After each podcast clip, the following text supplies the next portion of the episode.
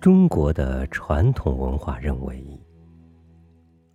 天上有五星，地上有五行，世上的声响有五音，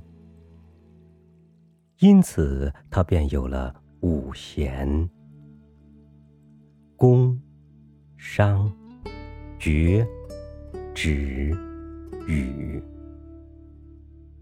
后来，文王加一弦，武王又加一弦，成为七弦。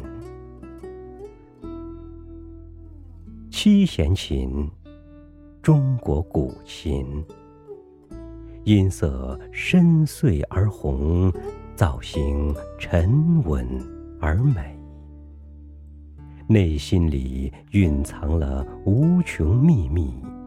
琴弦上震动着千古风骚。锦绣江南，温润华滋，丰沛的底蕴处处开花，丰饶的物产岁岁常熟。而就在叫做常熟的地方。